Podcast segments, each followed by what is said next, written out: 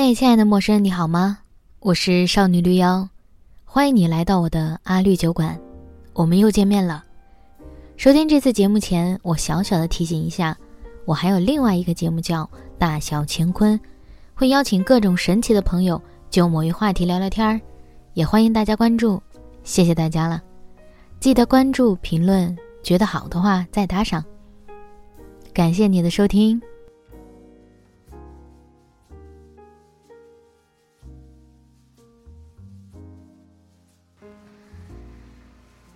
因为今天是上海的台风天，同时有三个不同名字的台风登陆或者经过，所以如果你听到下雨的声音，听到风声，请不要惊慌，那是大自然想让我们听到的声音。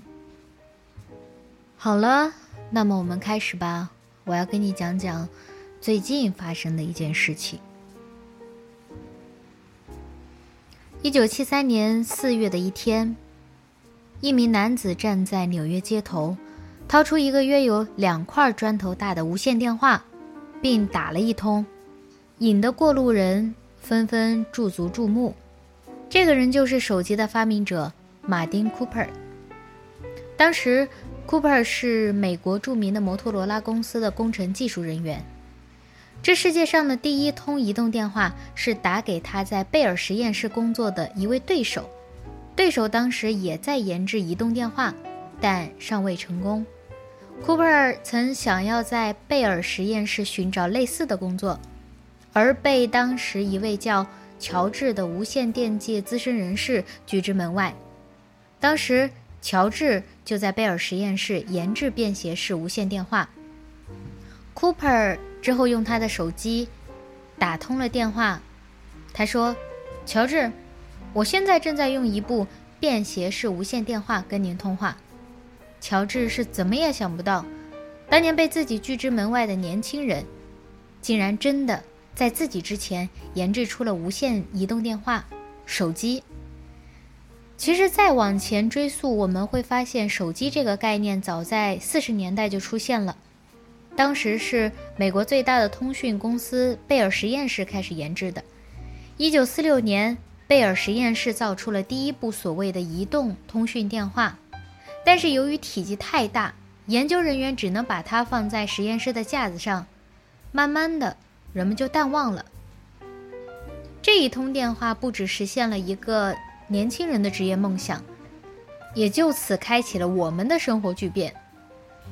谁能想到，经过了近半个世纪，如今的我们会和手机产生如此惊心动魄、千转百回、纠葛不休的关系呢？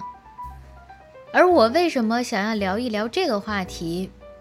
如果知道我微博的朋友应该略有耳闻，一切源于中秋假期，一个不慎，我的手机不知道第几次摔在地上。我以为这次它会像之前一样逢凶化吉，只是微微的磕碰产生些划痕，没想到这次是个相对严重的损伤。手机屏幕在解锁后的五秒钟，便开始闪起绿光，而屏幕上的内容休想要再辨认清楚。有那么几次打开这部手机，绿油油的光让我一度产生犹如萨拉玛格的《失明症漫记》里。突然眼盲的感觉，只不过书中是牛奶海，我的则是一片绿光。手机屏幕失去作用后，确实给生活带来了一些不便。这次雪上加霜的小事件发生之前呀，我还出门忘带身份证。上海去青岛的时候，尚可以用手机扫码进站；青岛回上海，手机屏幕又摔坏，便让我犯了难。好在好在，真的是非常幸运，幸好带了 iPad 在身上。又好在我情绪比较稳定，又好在一切稍微想一下就会有解决办法。失去手机的这几天里，我对自己产生了深深的兴趣，这算是一个小小的生存挑战。当一个没有手机的人，他在现代化的世界里。能如何生活呢？而这次的实验对象是我自己。我碰到的第一个麻烦就是坐火车、坐地铁。疫情的原因使得坐火车出站进站都多了一道关卡，没有手机，怎么扫各种二维码？什么场所码、什么行程码、什么乘车码，这些二维码的扫描从一件非常简单的事情变成了需要解决的麻烦。庆幸，我只能说庆幸，我回家有带着 iPad。我想到了用手机做热点，用 iPad 充当手机，给自己预留充足的时间进行扫码。事实的结果竟然是一切顺利，并无任何的不便，只是需要提前看好人行通道，需要不太关注别人的眼光。这两点在我身上一点儿都不是问题。每次遇到一个需要扫码的关卡，我都会思考一个问题。那些出门在外不会使用智能手机，也不太认识字儿的老年人，出一趟门儿该有多困难？有人会觉得这是一个小概率事件吗？不是的，光我在各种公共场合见到过的老年人，没有十个也有八个会遇到这样的情况。而想到这样的老人，第一个时间我就会想到我的父母，他们便是这些人中的个位数。每次他们单独出远门儿。我都得像个操心的母亲，叮嘱好他们准备好什么，在哪个关卡需要给人家看什么。我总会期望，当他们不得不单独出行的时候，周围会有年轻人，费一点时间帮助他们。我希望有这样的年轻人存在，所以我总会先做一个这样的人。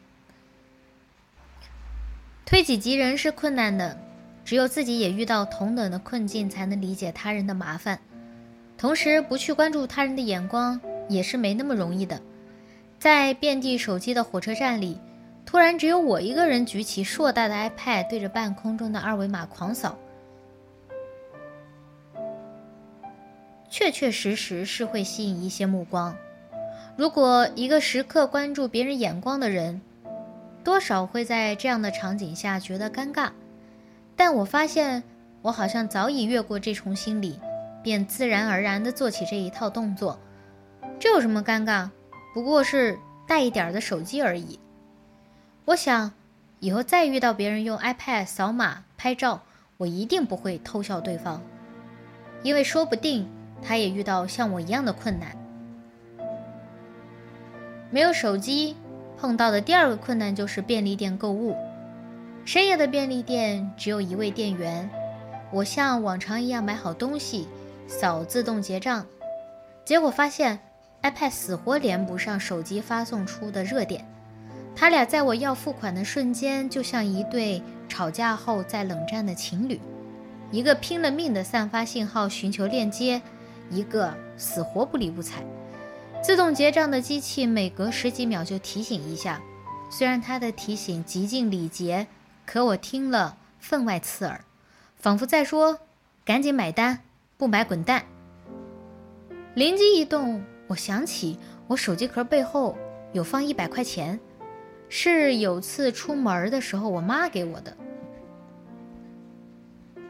这个时候，这一百块纸币加一个值班的店员，拯救了深夜归家饥饿的我的一条小命。我潇洒地掏出现金，拿走我想要买的所有东西。那一刻，我感谢我妈。感谢他的谆谆教诲，感谢他给我的一百块现金。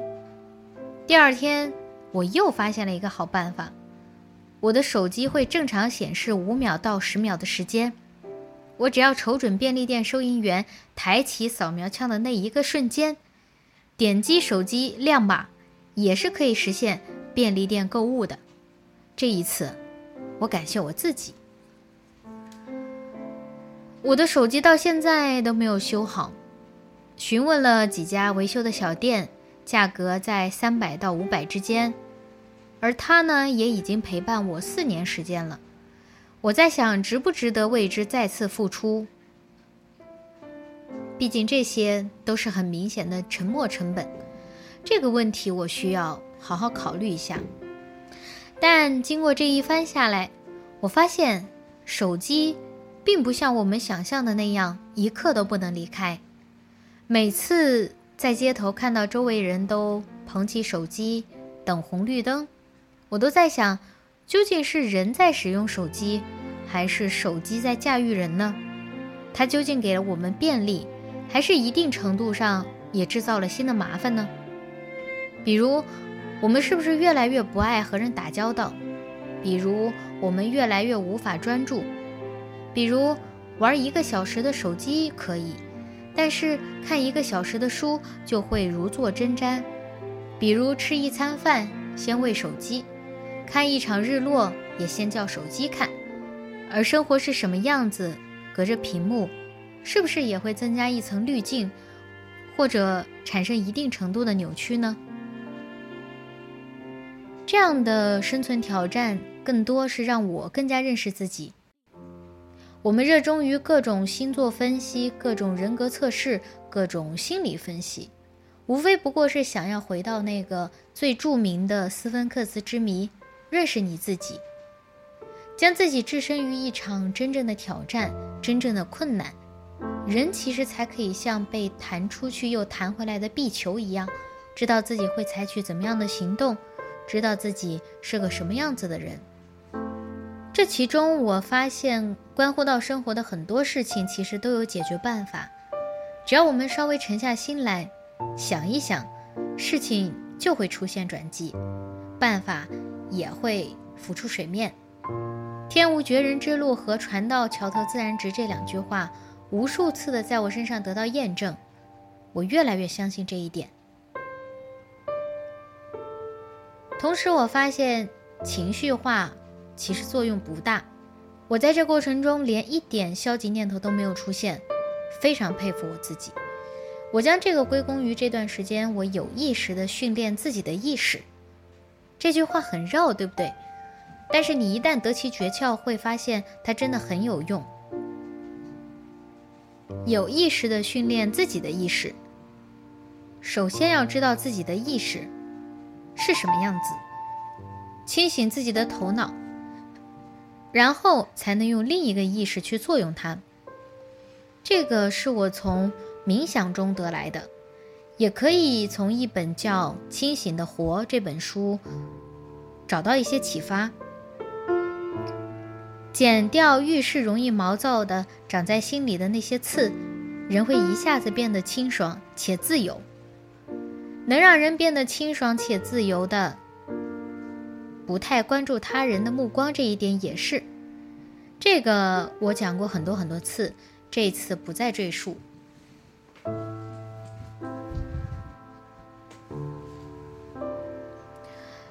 经此一役，我觉得。手机它不该是控制我们的存在，它该回归到它本来的面目，只在我们需要辅助的时候出现就好。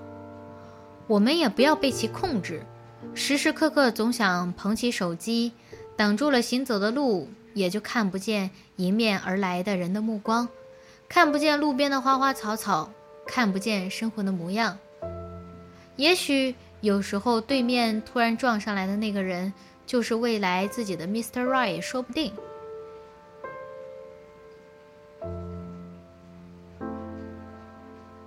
我讲这么多，也不是为了劝说各位少玩手机，多过生活。我只是觉得，生活在自己手中，你想要过什么样的日子，其实是需要有一定意识，主动的选择些什么和主动的抛弃些什么，才能让日子过成自己想要的模样。日子它就像一株花草，需要修剪。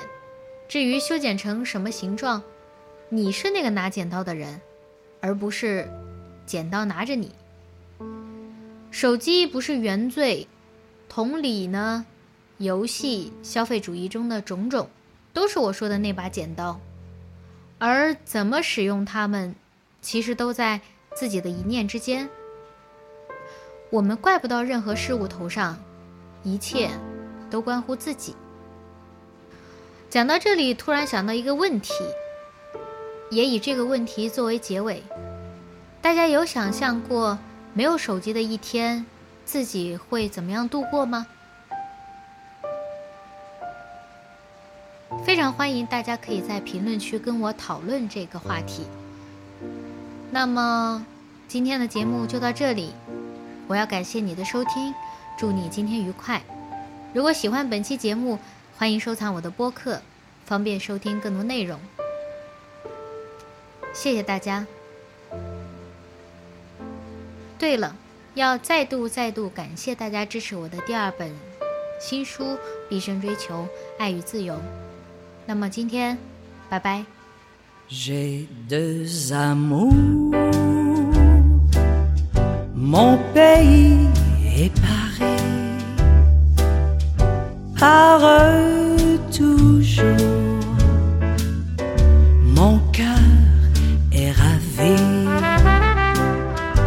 Manhattan est belle, mais à quoi bon le nier? Ce qui m'ensorcelle, c'est Paris, c'est Paris tout entier. Le voir un jour, c'est mon rêve joli. J'ai deux amours, mon pays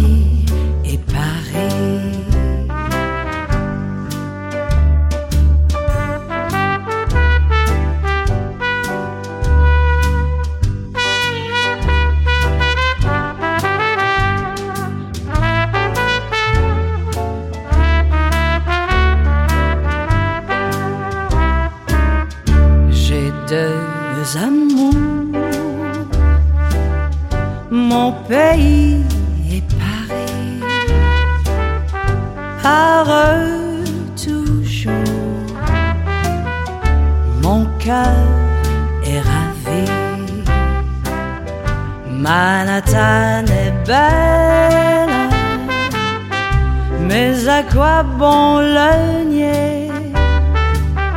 Ce qui m'ensorcelle, c'est Paris, c'est Paris tout entier. Le voir un jour, c'est mon rêve joli. J'ai mon pays et Paris. J'ai deux amours,